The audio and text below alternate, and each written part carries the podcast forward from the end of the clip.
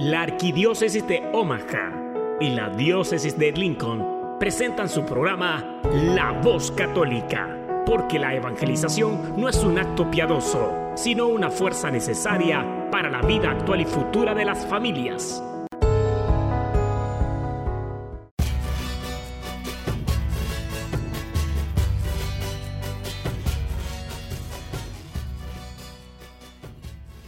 Hola, soy el arzobispo Jorge Lucas. Despónganse a escuchar la voz católica con un mensaje de fe y esperanza.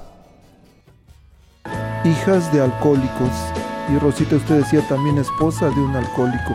Más adelantito vamos a, a hablar un poquito sobre por qué una mujer que su papá fue alcohólico, otra vez también cae, viene y se casa con un alcohólico. Pero primero, ¿Cómo les afectó a ustedes el hecho de vivir con un padre alcohólico?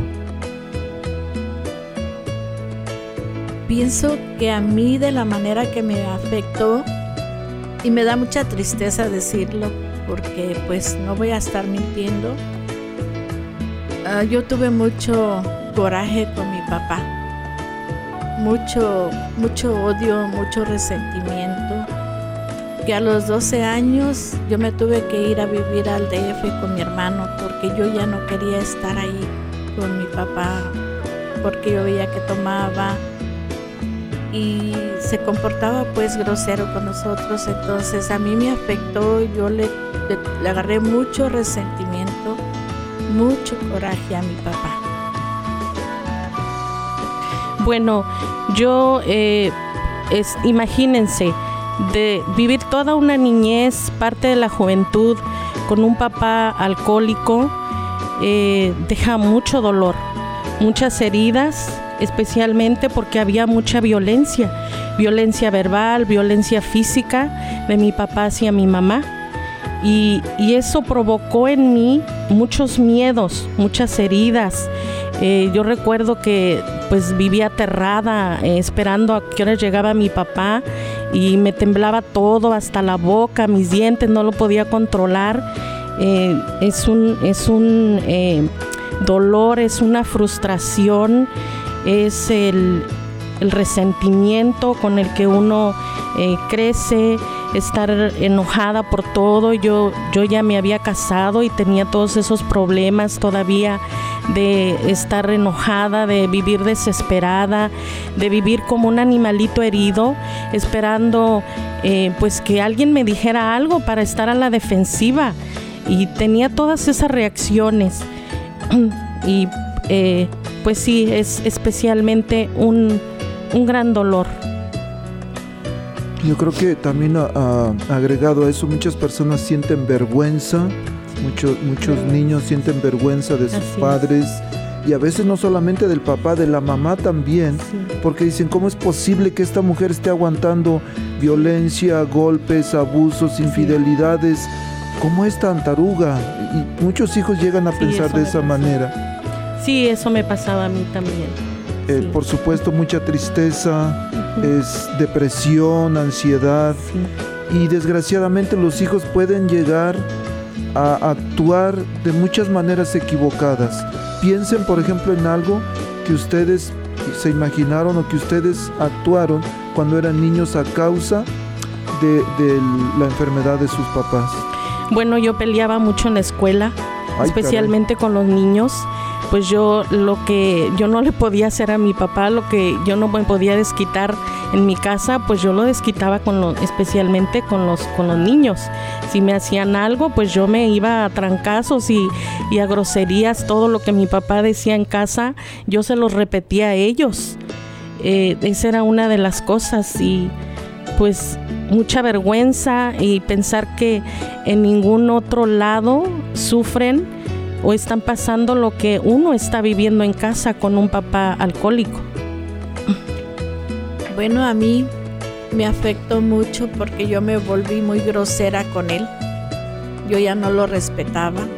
Creo que de todos mis hermanos somos nueve y creo que era la que siempre, a pesar de mi corta edad de 12 años, yo me le encaraba porque todos mis hermanos y yo trabajábamos, aparte de que primero vivimos la ausencia de él porque él se venía acá a Estados Unidos y no mandaba dinero, mamá fue padre y madre para nosotros y mis hermanos mayores pues trabajaban. Cuando él estaba allá, ya, cuando ya muy poco venía a Estados Unidos, ahí fue más duro porque él pues trabajaba, era muy trabajador y rentaba tierras, aparte de las tierras que tenía para sembrar y sembraba puro, puro lo que era toda la verdura y todos nos íbamos a cosechar, unos cosechando, otros empacando y después él se iba con la carga y regresaba sin nada de dinero. Entonces a mí al ver eso me fue causando como mucho coraje, mucho coraje hacia mi papá. Nunca vi, gracias a Dios, que golpeara a mi mamá ni nada de eso pero el mirar que trabajábamos todos y que cuando él llegaba que se iba a vender y que llegaba sin nada, eso fue causando con mucho coraje en mi corazón, algo que, que no, no lo podía yo controlar. Yo pienso que era a raíz de, pues, del alcoholismo porque él llegaba borracho y, llegaba sin dinero, a pesar de que se había llevado una camioneta llena de pura verdura, de toda la clase de verdura mis hermanos bien trabajados. Y eso era lo que a mí como que me fue dando mucho coraje hacia él y le perdí el respeto. Causó que yo le perdiera el respeto. Es, es algo muy difícil que no haya respeto entre padres e hijos a causa de esta enfermedad. El, por supuesto que también la vergüenza de los hijos con los papás. Hay jovencitas que eh, conozco algunas jovencitas que dicen, yo no quiero tener 15 años porque sé que va a ser un sufrimiento con mi papá borracho. Y por supuesto, imagínense papás que nos están escuchando, que sus, hijas se avergüencen de ustedes. Tenemos que, tenemos que pensar de una manera diferente. Más adelante vamos a darles algunos consejos, algunas recomendaciones, pero al final de cuentas son ustedes los que deciden porque ni Dios mismo con su omnipotencia puede obligarnos. Él es un caballero, nos invita, pero nosotros decidimos. imagínense sus hijas, sus hijos este, sufriendo, haciéndose daño, se autolesionan. Algunos este, niñas haciéndose el cutting que le llaman, cortándose la piel, para poder de alguna manera olvidar por un momento ese sufrimiento que está en casa. No quieren llegar a su casa porque saben que ahí no está bien el hogar. Y hay muchos que se suicidan. Me decía Felicia que un día quería suicidarte, ¿no? Sí, sí. Eh, yo viajaba a la escuela y en el, en el transcurso había, en el camino había unas barrancas entonces eh, yo iba en el autobús y pensé, si yo me aviento por esta barranca y a mí me pasa algo, pienso que mi papá va a dejar de maltratar a mi mamá, va a dejar de tomar. Y, lo pensé y, abrí la ventana, la bajé y, no sé, algo, algo pasó que ya no lo hice. Gracias a Dios ya no lo hice. Imagínense, sus niños pequeños, escondidos, con miedo porque papá toma, porque papá llega y va a gritar y va a ofender a mamá o mamá también toma y va a empezar a hacer escándalo, va a empezar a incluso a hacer desfiguros. Piensen en sus hijos, por favor. Hay una, hay una manera de salir adelante. No le cambien. Nos vamos a quedar un ratito más pero vamos a gritarle a Dios con un canto, un canto que se llama Sé que tú puedes sanarme, Jorge Morel. Vamos a gritarle, si es necesario, ponte de rodillas en este momento y canta. Canta con Jorge Morel y dile, Señor, sé que tú puedes sanarme, sé que tú puedes librarme de esta enfermedad del alcoholismo, necesito de ti. Grítale. Pero vamos a regresar a escuchar por qué una mujer que sufrió con su papá, que tuvo enfrentamientos fuertes con su papá, pleitos, y luego se casa con una persona que también es alcohólico. Vamos a escuchar este canto de Jorge Morel, sé que tú puedes sanarme y regresamos.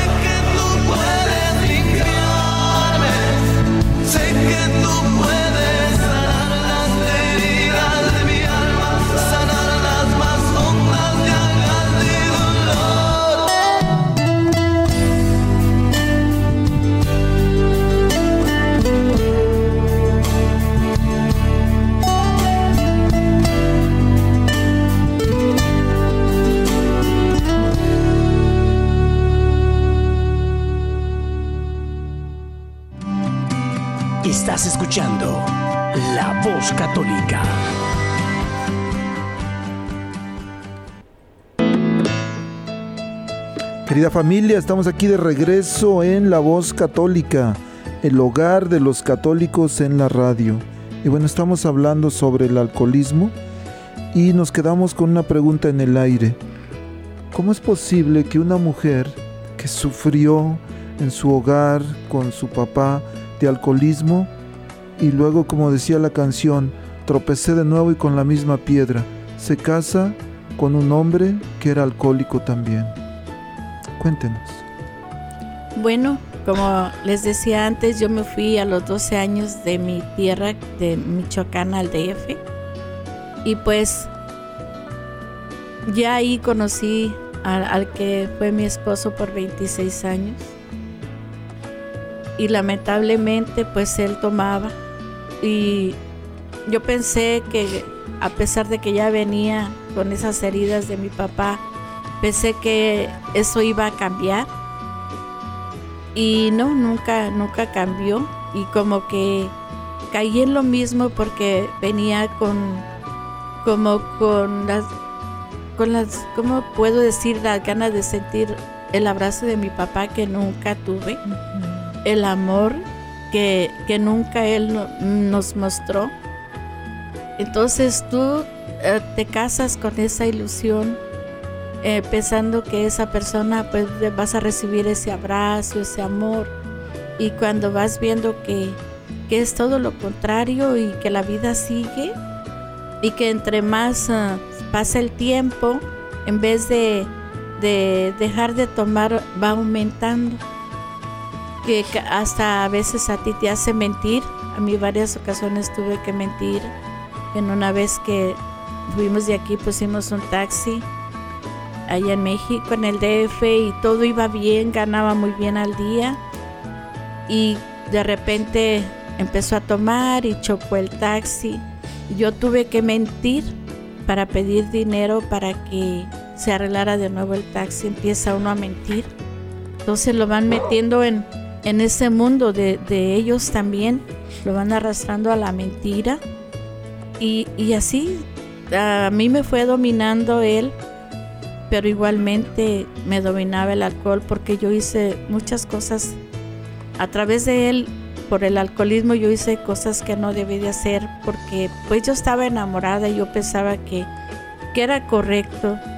No conocía nada de Dios. Él uh, yo tuve que abortar a tres, tres hijos porque pues como él tomaba él como que pensaba muy diferente que yo y luego me decía, no, pues no hay dinero, ¿cómo los vamos a mantener? Y, y pues yo también tuve culpa porque no, no tenía la fuerza para, para poder decir que no y tuve que abortar a, tres hijos y una casi que también, gracias a Dios, se logró, se logró uh, quedarse a pesar de lo que él me hizo hacer porque yo era muy débil ante, ante, ahora sí que se puede decir que ante la fuerza del alcohol, porque pues él obraba así porque él era alcohólico.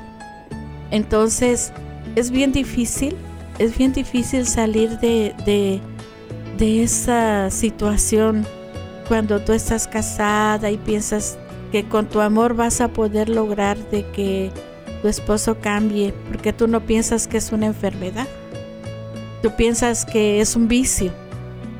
Y, y, luchas y luchas porque yo luché abrazo partido. Eh, él iba y juraba ya la basílica y, y, cuando se llegaba el tiempo estaba esperando en la noche que se cumpliera y al otro día empezaba a tomar a las 12 de la noche y así sucesivamente eran los juraba y aguantaba pero a las 12 se cumplía y empezaba él a tomar. Muy puntual, ¿no? Muy puntual. Entonces, fueron muchas cosas que pasé con él. También uh, hubo una ocasión en que pues yo hablé con él y, y, gracias a Dios lo convencí de que fuera Alcohólicos Anónimos. Y él me dijo, voy a ir, pero me vas a acompañar. Lo acompañé como a dos sesiones y yo también busqué como unas tres sesiones de, de Alanón pero él ya después ya no quiso y pues yo también me rendí, ya no seguí Hubo una ocasión en que yo ya estaba muy desesperada y lo metí en alcohólicos. Allá en México pues se usa que los lleva la policía y todo. Y yo estaba feliz porque ya lo había logrado meterlo en alcohólicos, pero se escapó a los tres días. Ay, y para mí fue peor, fue peor la situación. Y así sucesivamente fueron pasando las cosas. Es, es muy difícil el, por, el, el, el pensar o, por qué si vienes de un papá alcohólico vuelves a seguir lo mismo, el mismo patrón.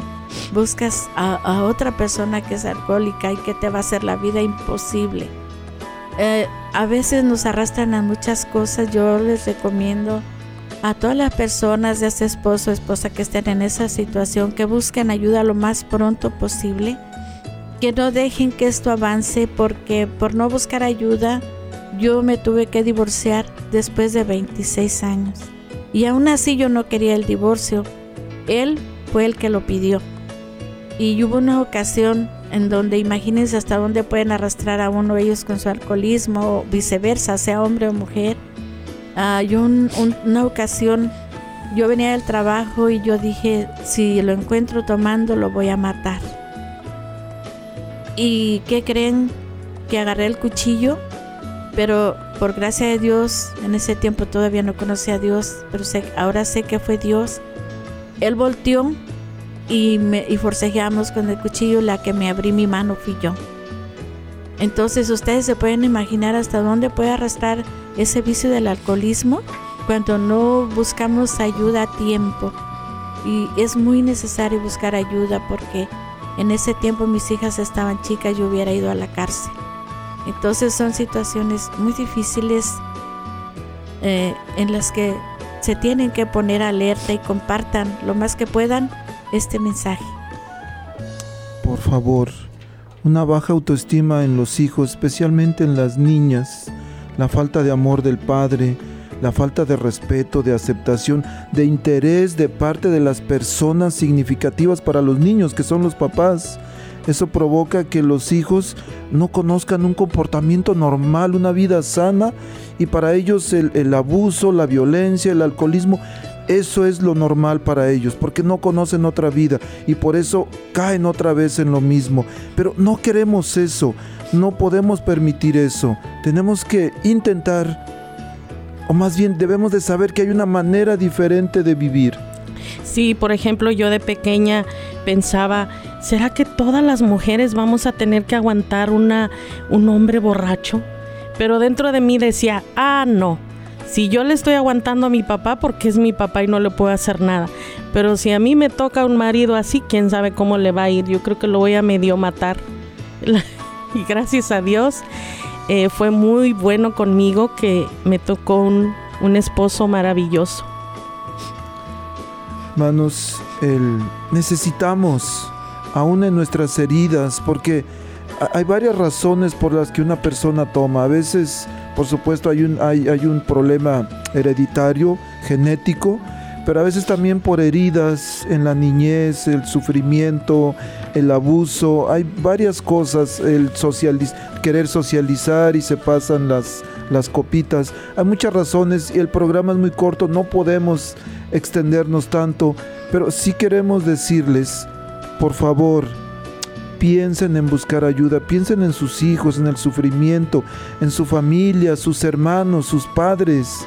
Ah, de repente hay, hay mamás que sufren mucho por sus hijos, de repente ellas no tuvieron esa, esa vida, esa situación, pero los hijos se desvían y comienza con situaciones así y es un martirio, es una, es una muerte lenta, decían hace rato, para, para la persona que está sufriendo, pero también para la familia, para los seres que los aman, que no queremos que sufran, pero a veces no nos damos cuenta. Creemos que somos nada más nosotros los que nos estamos sufriendo y nos estamos matando, pero no es cierto, hacemos sufrir a nuestras familias también. Tenemos que pedirle a Dios que nos ayude. Bueno, pero ¿qué tal si le pedimos con un canto de la hermana Glenda que se llama Tú mi alfarero? Vamos a pedirle a Dios que nos vaya modelando así como los jarros, como las ollas de barro, que están, eh, que el, barro, un pedazo de lodo con agüita y se, hace una masa y después se van haciendo. La arcilla es el barro. Vamos a escuchar un canto de la hermana Glenda y después regresamos para darle unas recomendaciones a las personas que nos están escuchando o que conocen a alguien que toma para que les ayude a ellos a dar un giro en su vida. ¿Les parece? Vamos pues. Vamos. Música maestra. En Chile llamamos a la arcilla, le llamamos greda. No sé si ustedes han visto, pero yo hasta que no vi un alfarero, no entendí cómo era nuestro Señor. Alfarero siempre tiene las manos sucias, nunca tiene las manos limpias, siempre está totalmente involucrado con ese barro que somos tú y yo. Y ese alfarero, y ese alfarero nunca pierde la esperanza con ese barro. A mí me ha costado, me ha costado por qué a unas personas les cuesta encontrar a Dios. En mi profesión de psicóloga he tenido que escuchar a muchos jóvenes que quieren quitarse la vida. Y yo pienso entre mí, si conocieran al Dios alfarero. Porque ese Dios siempre, siempre tiene este barro en sus manos. Pase lo que pase, el Señor siempre te tiene en sus manos y te va moldeando. Aunque en momentos en tu vida ese cacharro se rompa, el Señor puede hacerlo de nuevo, porque ha resucitado y porque tiene poder. Gira que gira, rueda que rueda, siento tus manos sobre mi greda. Me asombra al pensar que tú la quieras. Cacharro acaba de caerse, acaba de quebrarse,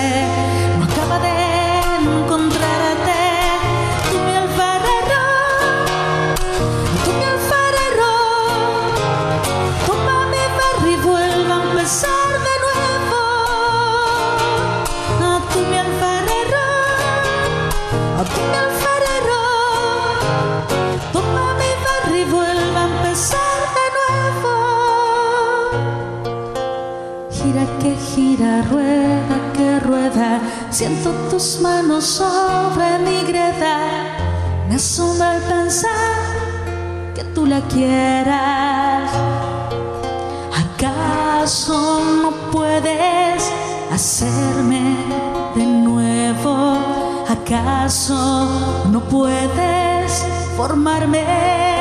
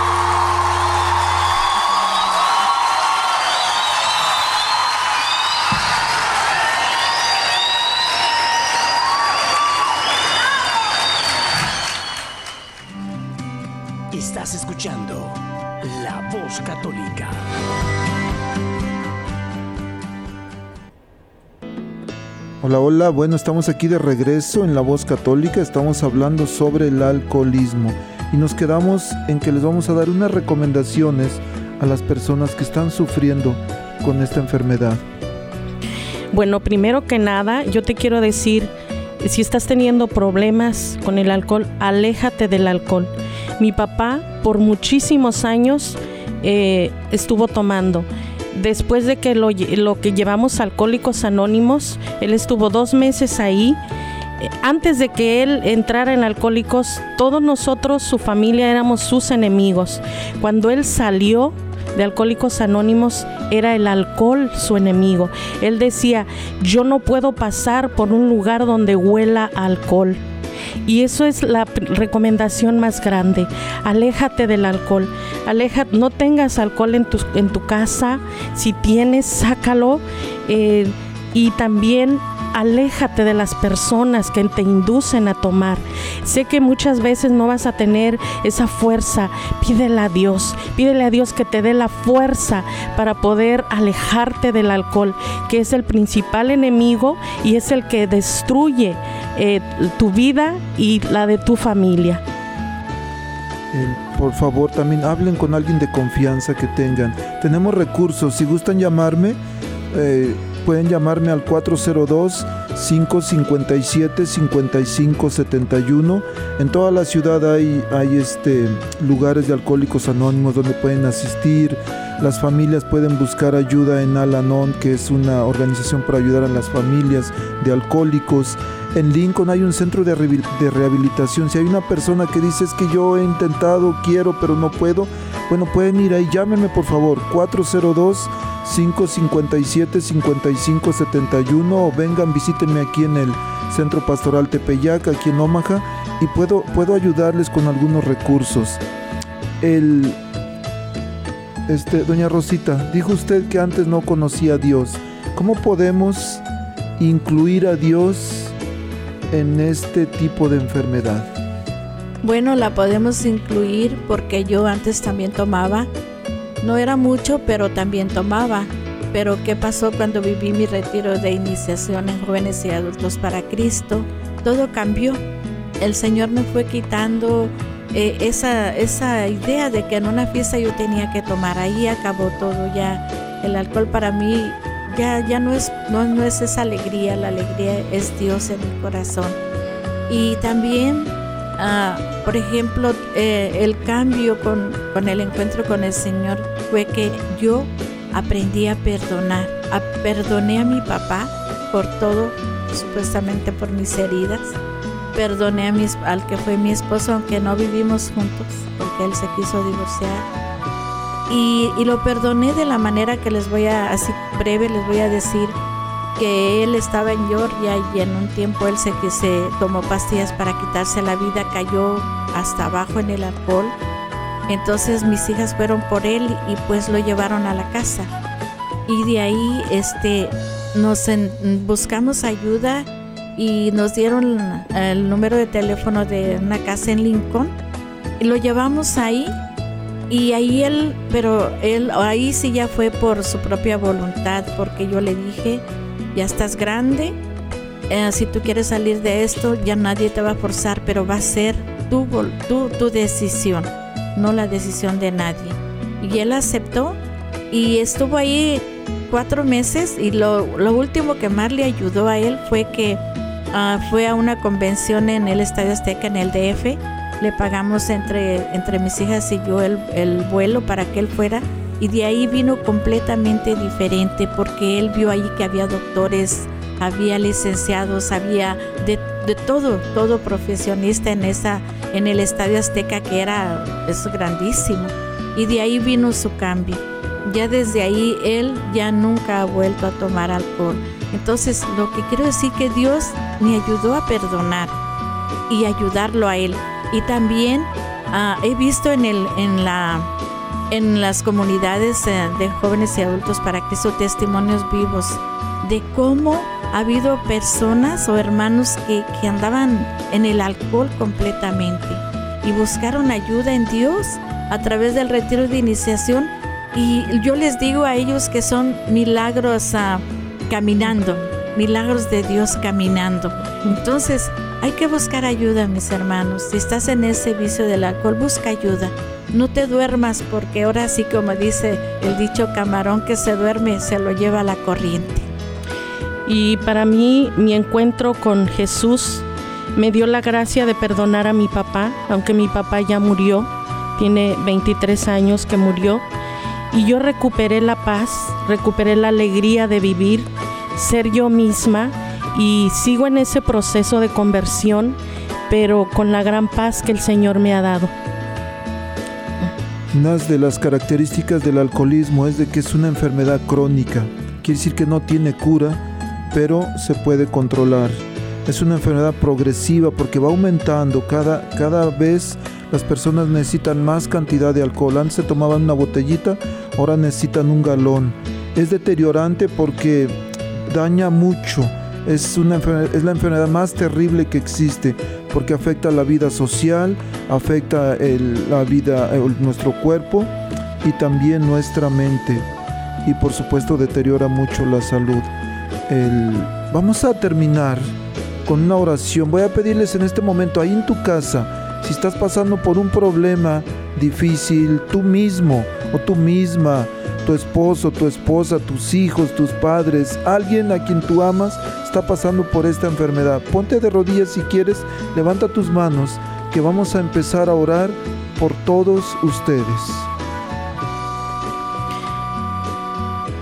Cierra tus ojos y visualiza a nuestro Señor Jesús.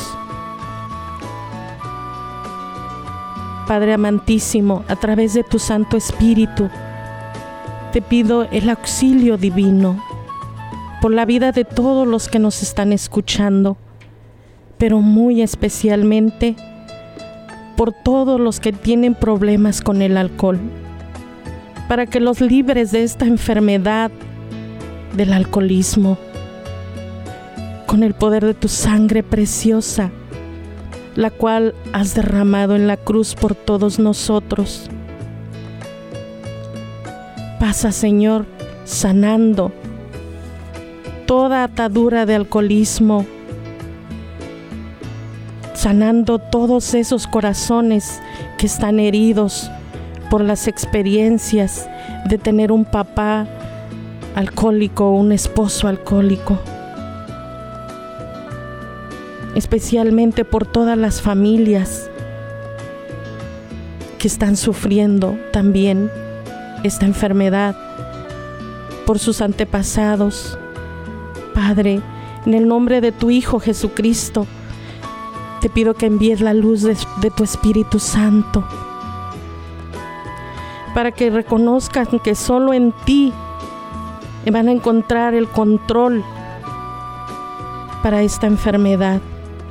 Dales la gracia, la fuerza y el dominio propio para vencer la tentación de tomar. Borra con tu amor, Señor, todas las cadenas de maldición, de destrucción que ha habido en sus vidas, en la de sus familias, en la de los jóvenes, de tantos jóvenes especialmente. Virgen María, Madre de Dios Hijo, esposa del Espíritu Santo, intercede por todos los hogares donde están sufriendo, Madre, la falta del vino, de la paz, del amor por esta enfermedad del alcoholismo. Padre Santísimo, yo te quiero, Señor, poner en tus manos a todas esas familias, especialmente donde hay alcoholismo. Muchas veces no nada más del papá, sino también de la mamá. A todos esos hijos que sufren el ver a sus papás tomando. Hijos que viven encerrados en un cuarto llenos de computadoras, llenos de juegos. Porque así es como los tiene el alcoholismo de sus padres encerrados en ese cuarto, pero están sufriendo. Que tu Espíritu, Señor, vaya a todos esos hogares donde hay hijos sufriendo por el alcoholismo, Señor. Porque tú tienes poder, Señor, de sanar, de liberar. Es lo que más se ve ahora, Señor. Los hijos llenos de juegos, de teléfonos, mientras que los papás se están tomando se la están pasando bien, pero no saben cuánto están sufriendo sus hijos, Señor. Yo te pido, Señor, la gracia, que tu espíritu vaya a cada uno de sus lugares en este momento, a la mente y al corazón de esos padres, pero también a la mente y al corazón de esos hijos para que puedan sobrevivir a este alcoholismo. Gracias, Señor que este mensaje, Señor, llegue a todos esos lugares donde tú quieres que llegue. Te lo pido por intercesión de la Santísima Virgen María, Rosa Mística. Amén. Amén. Hermanos, si en casa hay una persona alcohólica, con un alcohólico no se pelea, no se alega. Hay que esperar a que esté sobrio.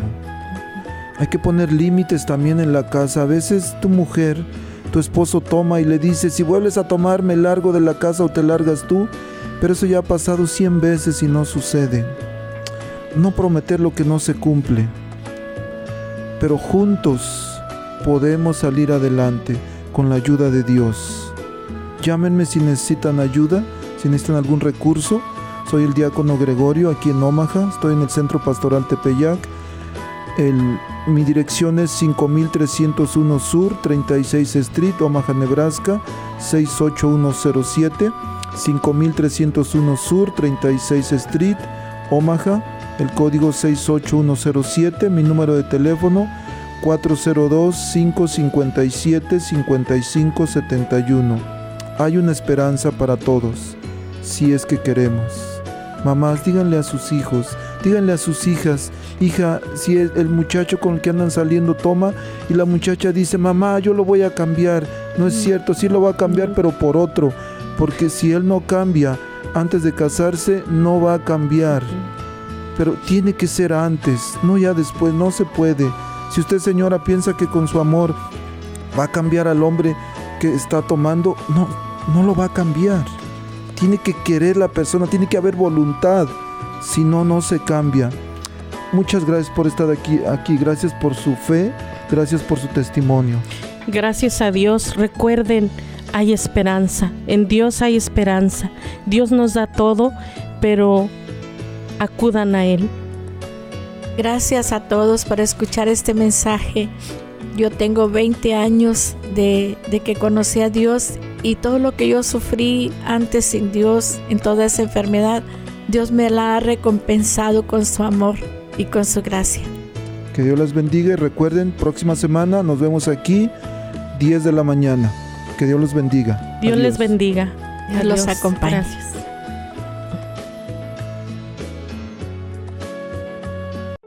La Arquidiócesis de Omaha y la Diócesis de Lincoln presentaron su programa La Voz Católica porque la evangelización no es un acto piadoso, sino una fuerza necesaria para la vida actual y futura de las familias.